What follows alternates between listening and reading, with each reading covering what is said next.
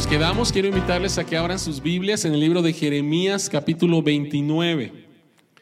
Jeremías capítulo 29, el día de hoy tenemos un predicador invitado y es un gran amigo y es un privilegio para mí presentarles al pastor Andrés Garza Ayala.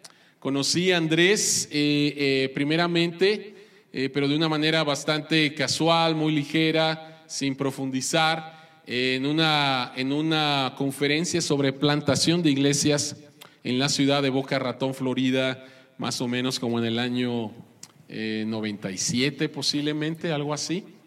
Y después, cuando Dios nos llamó para plantar una iglesia en la ciudad de Monterrey, ahí entramos en una relación eh, más profunda, nos convertimos en amigos eh, Andrés es arquitecto por la Universidad Autónoma de Nuevo León, él es regio, nació en Monterrey, este, le va a los rayados, no me equivoqué, ¿verdad? claro, por supuesto. A los rayados, este, después Dios le permitió hacer una maestría, una maestría en planeación urbana allá, estuvo trabajando para eh, el ayuntamiento de San Pedro y Dios le llamó. Dios le llamó, él, era anciano en la iglesia Emanuel y Dios le llamó para empezar a trabajar en el ministerio con una agencia misionera que se llama Misión al Mundo.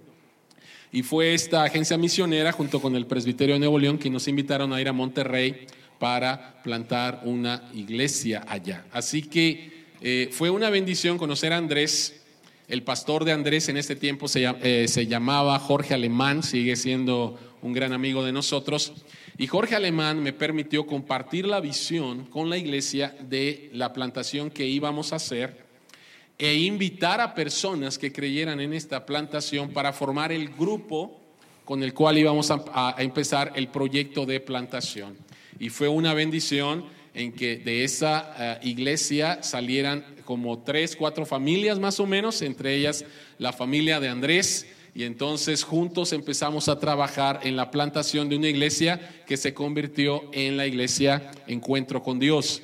Dios llamó a Andrés para seguirse preparando para el ministerio y él fue a hacer una maestría en divinidades al Seminario Teológico Reformado en Charlotte, en Carolina del Norte, y después Dios lo, lo trae nuevamente a México y el día de hoy Andrés es el director para América Latina de City to City, con el cual estamos colaborando también con iglesia y otras iglesias aquí en la Ciudad de México. Eh, Andrés me enseñó a hacer buenas carnes asadas, me llevó a probar los tacos mañaneros de Monterrey. de veras, es, algo que no hay aquí en México, en la Ciudad de México, pero bueno, aquí en México tenemos también buenas cosas. Así que es mi privilegio el invitar al pastor Andrés Garza que el día de hoy nos va a traer la palabra y le vamos a pedir que Él nos dirija en la lectura eh, de la palabra en Jeremías capítulo 29, versículos 1 al 10. el mensaje el día de hoy se llama Traídos para transformar la ciudad. Bienvenido Andrés, Dios te bendiga. Creí que se le iba a olvidar lo de los tacos mañaneros porque eso nos unió más todavía, los de barbacoa. Sí, y ya sé cuáles, de, de qué lugar, ¿verdad? Este, pero es un privilegio para mí estar aquí eh, y, gracias por esta oportunidad al pastor Marco, que hemos estado caminando juntos en toda esta gran aventura que se llama un movimiento de fundación de iglesias en diferentes ciudades. Y, bueno, la verdad es que como planificador urbano me encanta hablar del tema que hoy vamos, vamos a hablar y que la Biblia lo pone como algo uh, súper, súper importante, no solamente para el pastor Marco, para mí, para los líderes de esta, de esta iglesia, sino para cada uno de ustedes, aún para los niños que se fueron a las clases, aún para ellos es súper importante lo que hoy vamos a ver y lo que el Señor les está enseñando allá abajo o donde están los salones, no, me, no recuerdo dónde están los salones, pero um, la última vez que estuve aquí, para mi privilegio fue cuando lanzaron ustedes como iglesia una nueva iglesia, la iglesia Encuentro, con el pastor Eduardo. Así es que también fue una, una gran bendición ver esto y verlos y seguirlos en Facebook. Ahora es bien fácil, simplemente ahorita estaba eh, tomando unas fotos de mi iglesia allá, eh, en donde está, empezamos allá a las 11, entonces tenía tiempo para sacar unas fotos de a ver si es cierto que están reunidos, ¿verdad? La iglesia San Pedro, un saludo de City to City de San Pedro Church, la iglesia que planté por allá, saliendo precisamente de la iglesia Encuentro con Dios, también fuimos enviados por la iglesia Encuentro con Dios para plantar esta nueva, nueva iglesia y, bueno, ah, de, esto, de esto se trata. Y antes de leer la palabra de Dios, antes de leer la palabra, quiero decirles algunas cosas que son bien importantes. No sé si tú te has preguntado, no sé si te has preguntado, ¿por qué estás viviendo en esta ciudad? ¿Por qué estás en la Ciudad de México? ¿Por qué no estás en Monterrey si es mucho mejor estar allá, no? No, ¿por qué estás en, la Ciudad de México? ¿Por qué estás en, Coyoacán, en, satélite? En, ¿Por qué estás donde vives? ¿Por qué estás en el vecindario donde vives? En la delegación donde vives. ¿Qué es lo que ha hecho que estés ahí? ¿Por qué estás estudiando donde estás estudiando? ¿Por qué estás en esta iglesia? No sé si te has preguntado esto. ¿Sí? A lo mejor Probablemente tú puedas decir, bueno, estoy en esta iglesia o estoy en esta ciudad porque mis papás me tienen aquí. O porque aquí está la universidad que quiero, que quiero, por la que quiero, es, en la que quiero estudiar. O estoy en esta iglesia, pues porque está mi familia aquí. ¿Sí? Pero ¿por qué estás aquí? ¿Sabes una cosa? Te voy a contar una historia en, esta, en este libro de Jeremías que nos da la respuesta correcta el por qué estás donde estás. ¿Quién te trajo a este lugar en donde estás y para qué te trajo? Sí. Y esto es bien importante. Mira, la historia comienza no en Jeremías 29, la historia que te quiero contar comienza en Jeremías 28. ¿Sí?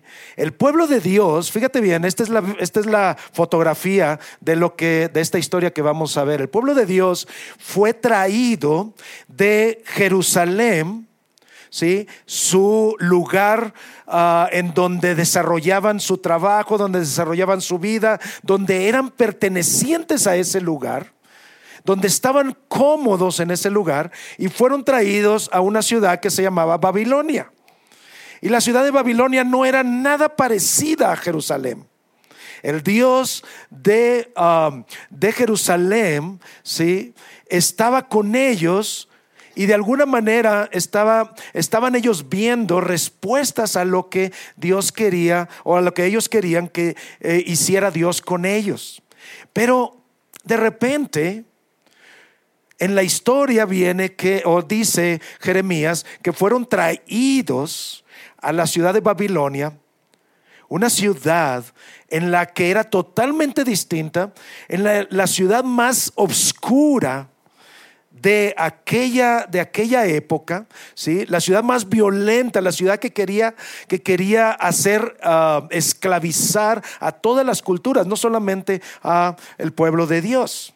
Y fueron traídos y había un, un profeta y ese profeta les trajo una palabra de Dios en el, en el, capítulo 28. Después pueden leer toda la historia completa, les animo a que lo hagan. Pero este profeta viene y les dice, Dios me ha hablado y me ha dicho que Dios va a devolvernos a nuestra Jerusalén, a nuestro hogar, a nuestro confort, a nuestra a nuestro mejor idea de, lugar para vivir en dos años.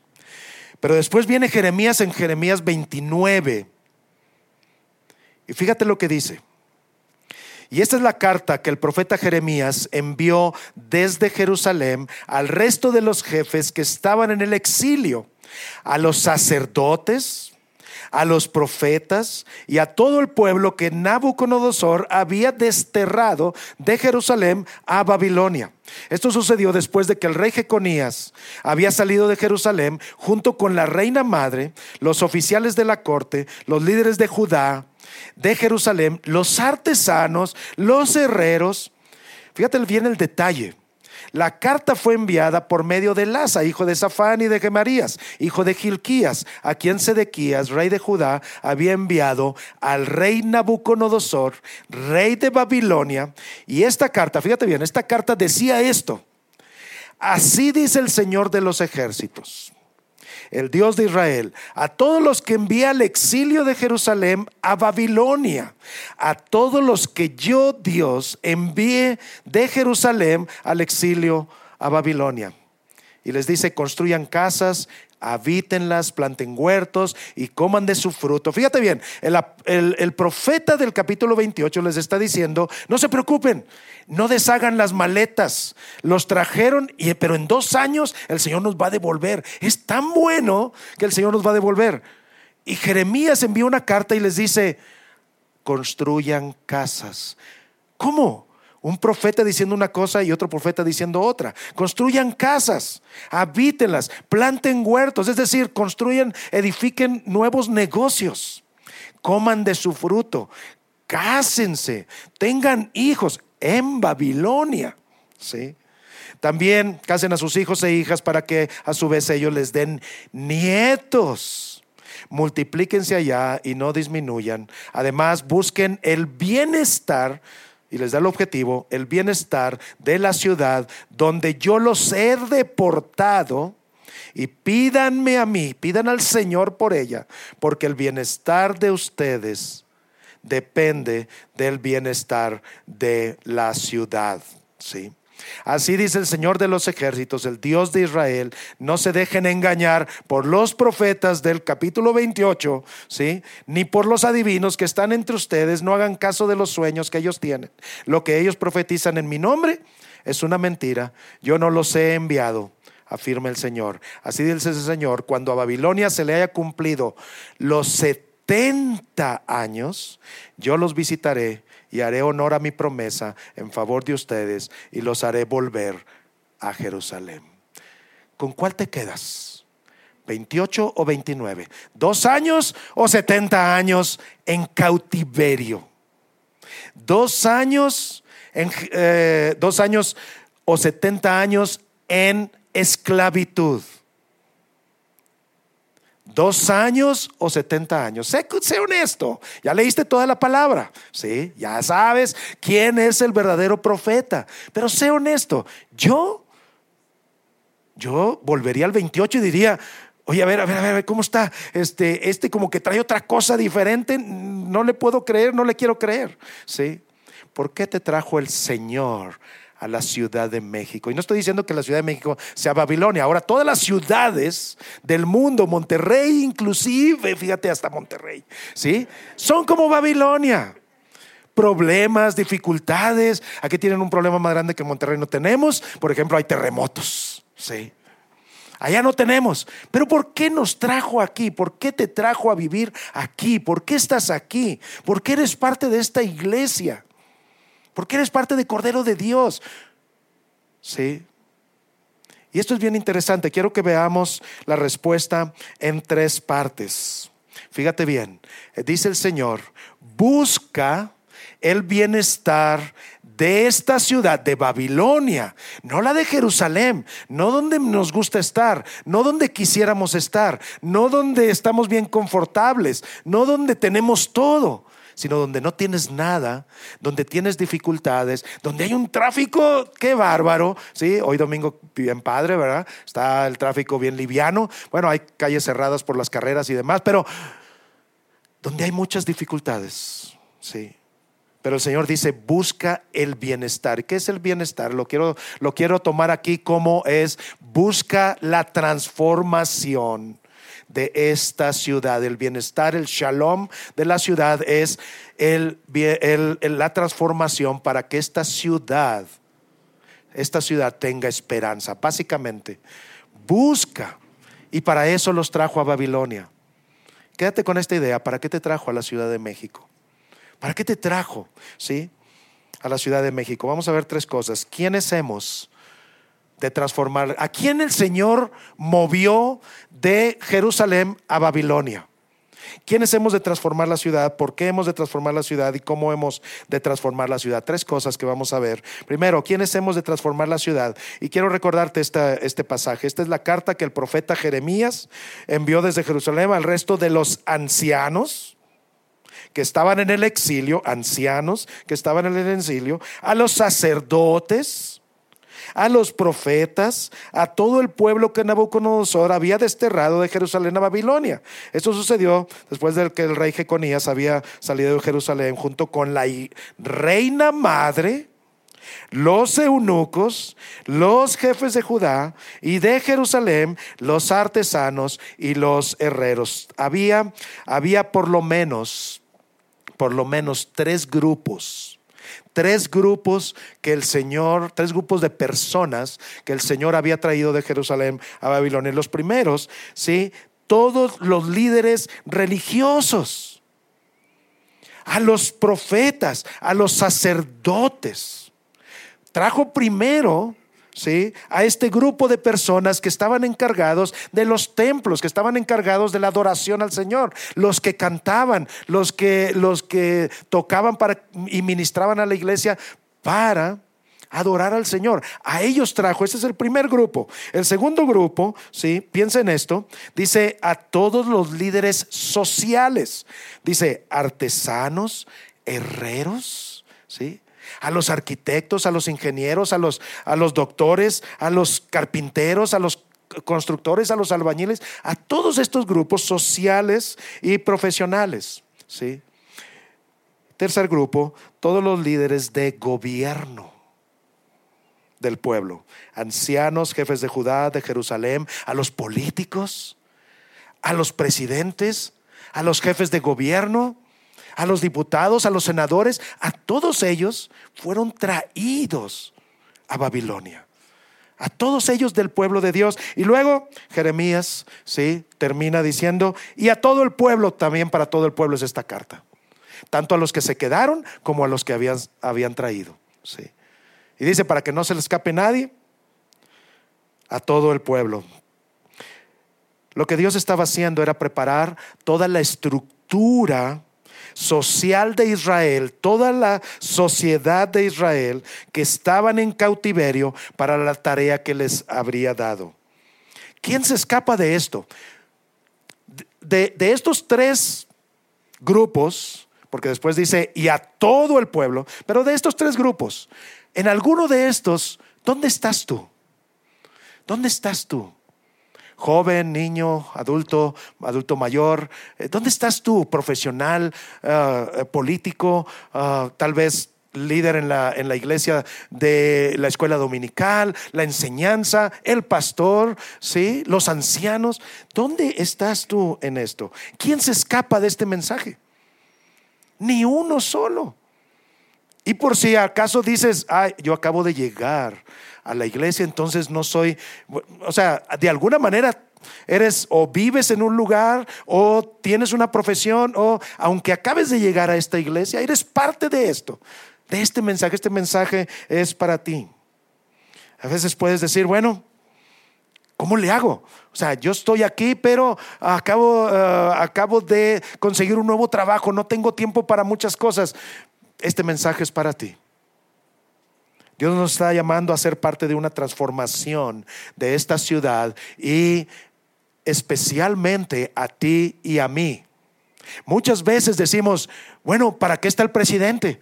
¿Para qué está la, jefa de gobierno? ¿Para qué están los delegados? ¿Para qué están los, sí? Y decimos, y ponemos toda la carga en ellos y decimos, ese es su trabajo. Nosotros es recibir malas noticias, malas noticias.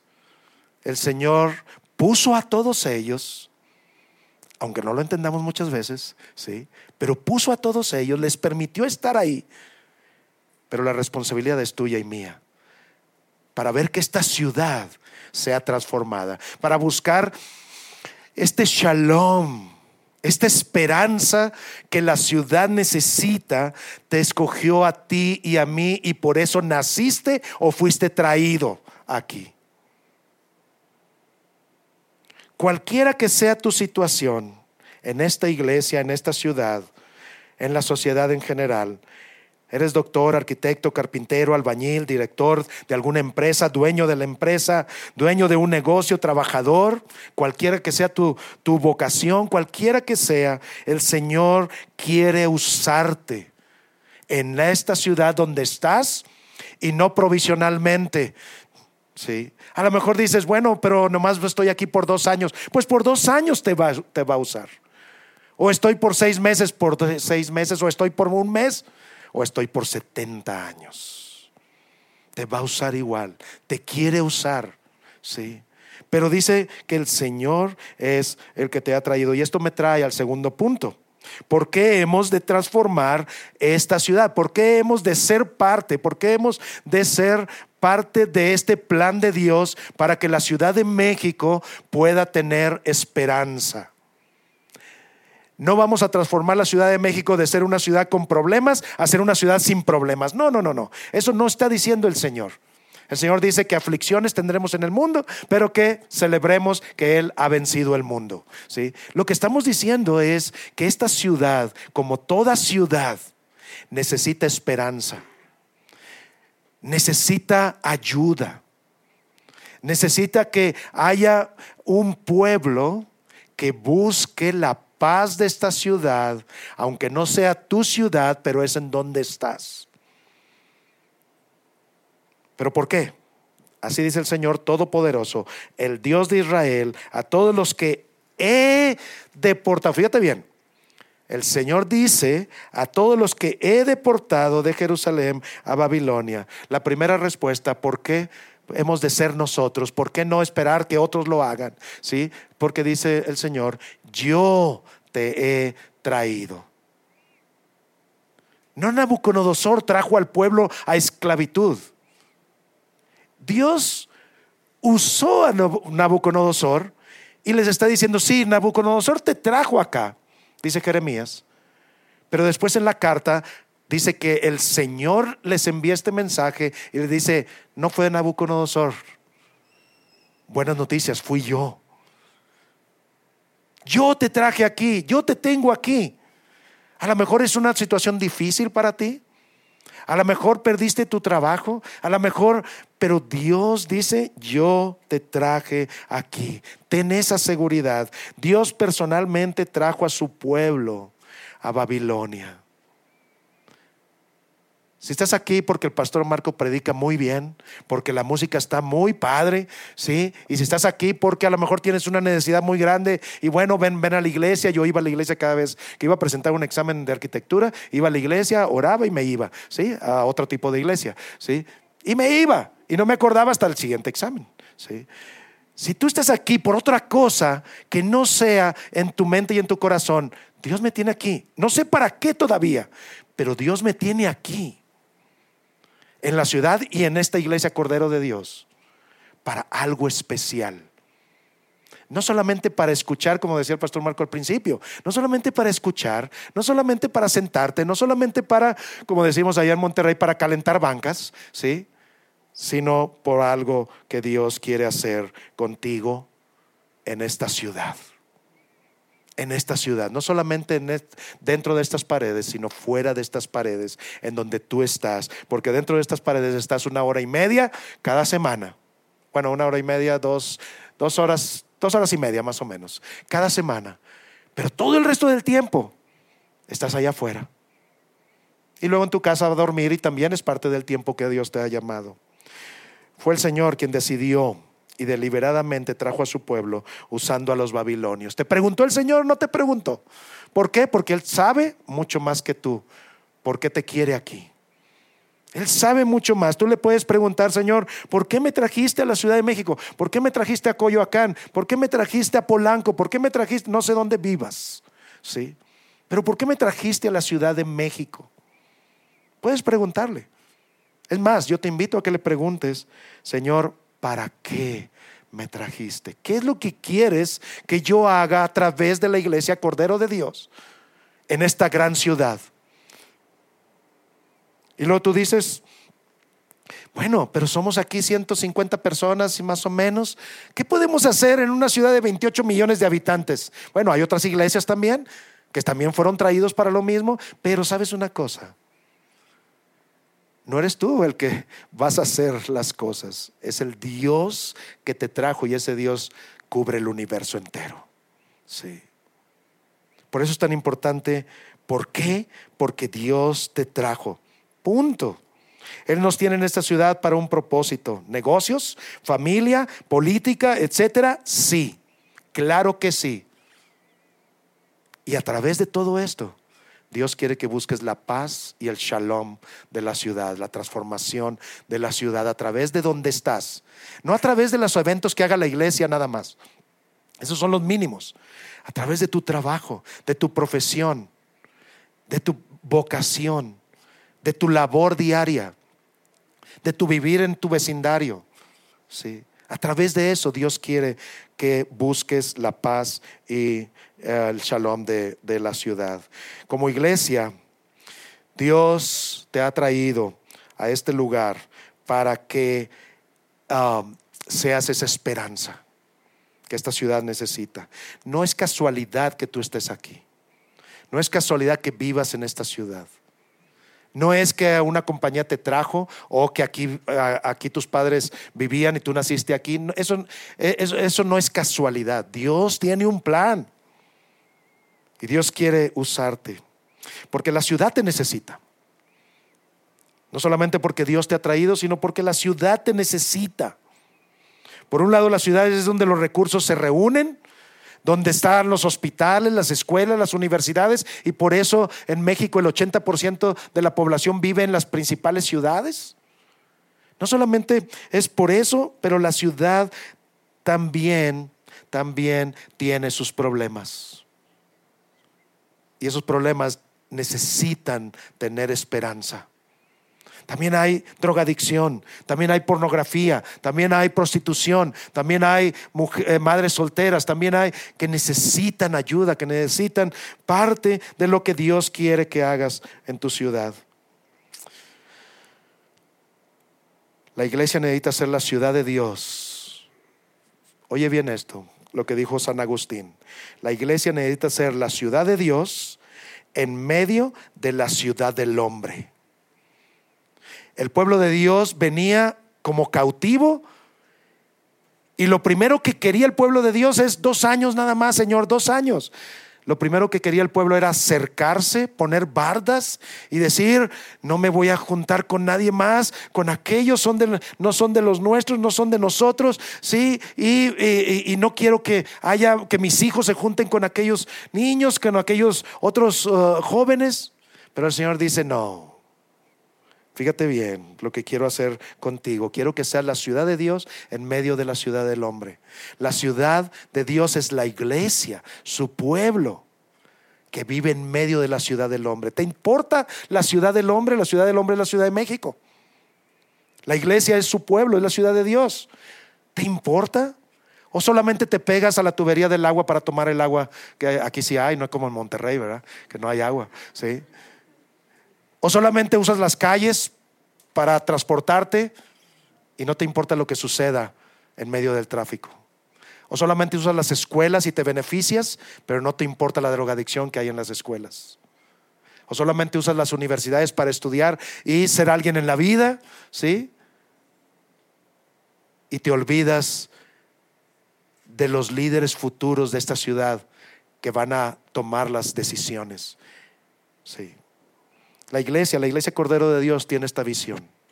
Tiene esta visión y yo creo que tú la tienes, la tienes en el corazón y en la mente. Tiene esta visión de ser una, una ciudad de Dios en donde pueda permear las universidades, donde pueda permear las oficinas, donde puedan permear las escuelas, donde puedan permear los bancos, la economía, la política, ¿sí? Y claro, hay que traer, cuando no estén funcionando las cosas, hay que decirlo, pero hay que ser parte de la solución. Hay que ser parte de ese pueblo de Dios buscando la paz de la ciudad. Y esto me lleva al tercer punto. ¿Cómo?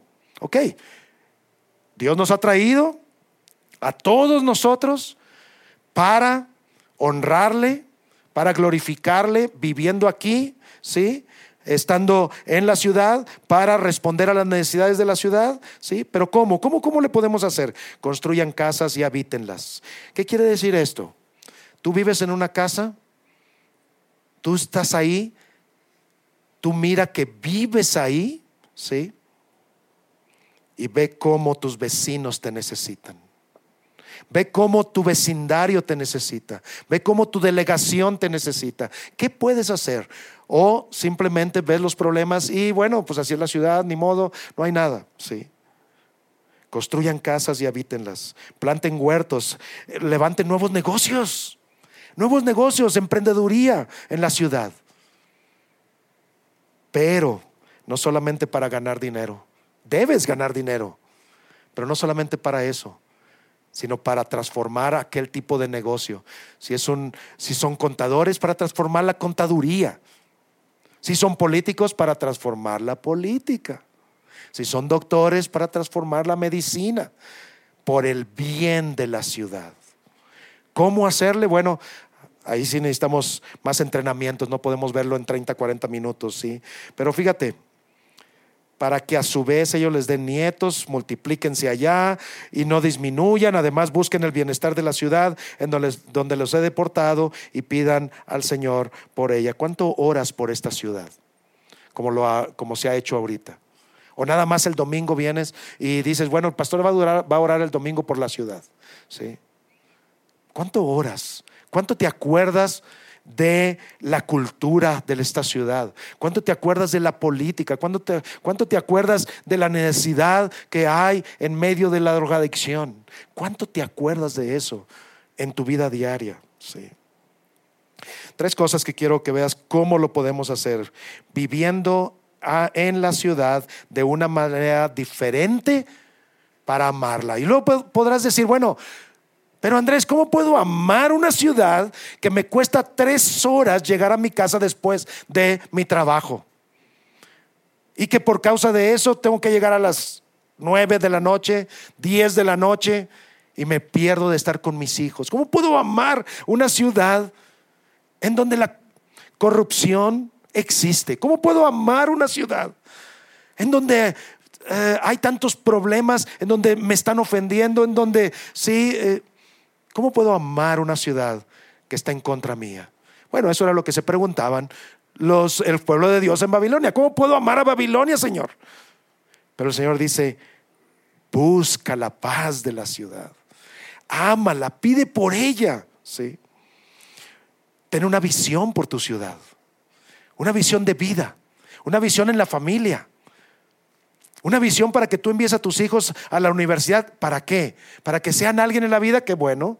Para que sean un arquitecto, un ingeniero, un carpintero, un constructor, lo que sea, la vocación que sea. ¿sí? Está bien, está qué bueno. Eso por ahí empezamos, pero es nada más el comienzo. Pero para que mi hijo cristiano cambie la arquitectura de esta ciudad y no haya en una rotonda no me acuerdo cuál es la rotonda, pero hoy en esta semana pasamos por una rotonda donde hay un monito así, ¿sí? Y es, es una lámina y dicen que es, un, es una escultura. Por favor, necesitamos artistas que de veras hagan esculturas buenas, ¿sí? Pero la Ciudad de México es tan cultural, la Ciudad de México es tan atractiva, hay tanto arte, pero todavía se puede hacer mucho más, ¿sí? Todavía se puede hacer mucho más. Sí. No tienen al mejor equipo de fútbol en, la, en el país, ¿verdad? Ya saben, ¿sí? Les dimos oportunidad y tienen por ahí un puntillo más que nosotros y, y pasaron a la liguilla, y, ¿verdad? pero nosotros también y ahí nos vamos a ver, ¿sí? Pero, y ya le dimos chance a los Tigres también que pasaran, ¿verdad? Este, pero los deportistas, si tú eres deportista, ¿por qué te, ¿por qué te tiene el Señor como deportista? ¿Qué quiere que hagas como deportista? ¿Qué quieres que hagas como ama de casa? ¿Qué quiere que hagas como hijo, como padre, como madre, qué quiere que qué cuál es tu visión de familia para esta ciudad? Te desafío a que tengas una visión para el futuro que pueda buscar la paz de esta ciudad. Buscar y vivir realmente en la ciudad. Encárnate en la ciudad. Encárgate en tu, encárnate en tu comunidad. Sé parte de ella. ¿sí? No solamente utilices la ciudad para beneficio propio, pero cómo ese beneficio también puede repartirse y multiplicarse en un beneficio mayor, porque somos el pueblo de Dios. Sí. Pero es difícil. ¿Cómo amar una ciudad en la que no siempre nos va bien? En la que, eh, ¿cómo amar una ciudad donde el calor llega a 42 grados? Sí. No puedes salir. Estoy hablando de Monterrey. ¿Cómo puedes amar una ciudad donde, ah, donde las élites ¿sí? desprecian a los grupos más pobres, donde los pobres odian a las élites. ¿Cómo puedo amar una ciudad así? La clave es esta. Fíjate bien, la clave es esta. El Señor nunca te va a pedir algo que Él no ya hizo primero. Pero más aún, el Señor no te va a pedir algo que Él ya hizo por ti primero. La clave para que puedas amar, para que puedas encarnarte, es que recuerdes que el Señor se encarnó por ti, por alguien que no lo merecía, por alguien que también causa problemas, por mí, ¿sí? Por mí, que me olvido de orar por mis semejantes, que respondo mal a las ofensas. Alguien que cuando se le ofende, el Señor responde con amor. Increíble. Y ese alguien es Jesús. Ya lo hizo por ti. Ya lo hizo por mí. Él vino para vivir, ¿sabes qué? Dice Juan 1.14, para vivir entre nosotros. ¿Y quiénes somos nosotros? Los babilonios los enemigos de Dios, los enemigos del pueblo de Dios, los enemigos de Dios que no queríamos nada con Él. O, soy el único que no quería nada con Él antes de conocer el Evangelio. Y que a veces no quiero nada con Él porque estoy tan a gusto en lo que estoy haciendo y que no es algo que al Señor le gusta, pero que prefiero cerrar los ojos, ¿sí? Y sin embargo el Señor vino a, a buscarte a caminar contigo, a estar contigo en las buenas y en las malas. No como nosotros cuando en un matrimonio, en las malas, ¿sí? No es, ya no queremos estar. Nada más en las buenas y nos olvidamos de los votos matrimoniales, ¿verdad? Sí, pero el Señor nunca se, nunca se olvida de los votos matrimoniales. Sí. Y es más, el Señor vino no, no para las buenas, vino para las malas vino para los malos, vino para mí, para transformarme, para transformar mi profesión, para transformar mi vida, para, para transformar mi pastorado. Y es por eso, esa es la clave para amar una ciudad que está en contra mía. Para amar una ciudad que aunque estemos bien orgullosos del cerro de la silla, ¿sí? pero que ahorita ni agua tiene. Bueno, ya, ya está, ya llovió bastante y ya se llenaron las presas. Sí, pero para amar lo que no nos gusta y somos muy buenos para ver lo malo, pero no lo bueno que nos ofrece la ciudad, la sociedad, mi vecino, sí, mi profesión. Jesucristo vino a poner nuevas reglas en el sermón del monte, ¿te acuerdas? Si te ofenden, abrázalo. ¿Quién tiene éxito? ¿Quién puede tener éxito en esta ciudad? ¿Qué es el éxito? Dice el Señor, el mundo define el éxito cuando todo va bien y estás y estás uh, y, estás tu compañía está creciendo, multiplicándose, la iglesia se multiplica, eso es éxito en el mundo. ¿Sí? O en la iglesia, cuando somos bien piadosos, oramos mucho, entonces soy exitoso. ¿sí? Pero dice el Señor, eso no es el éxito. El, el, Evangelio define el éxito cuando en las buenas y en las malas tú confías en que hay un propósito mayor para lo que está pasando. Si te está yendo bien, hay un propósito más grande. No nomás que te vaya bien y seas feliz. Si te está yendo mal, hay un propósito más grande. Ayúdele al mundo como, como, como ciudad de Dios, ayúdale al mundo a ver, a que vean esto. Si tú eres un matrimonio cristiano, no le enseñas al mundo que tú no tienes problemas como matrimonio. Enséñale cómo resolver sus problemas en el matrimonio y diles que tienes problemas. El cristiano tiene problemas, el cristiano es pecador como el mundo. Diles, por eso construye casas, por eso está ahí, encárnate, porque el único perfecto es aquel que se encarnó perfectamente por ti y por mí. Esa es la clave. Esa es la clave. La clave no es, ah, bueno, mira, ya nos dijeron, sí, entonces vamos a salir de aquí y ahora sí vamos a hacer eh, de, esperanza para la ciudad. No, no, no. Esa no es la clave. No te estoy diciendo, sal de aquí ya con la firme convicción de que necesitas usar tu ah, ah, profesión para cambiar esta ciudad. No. Lo que te estoy diciendo es, ve primero lo que Dios, lo que Dios hizo por ti. Eso lo debes hacer, pero no vas a poder.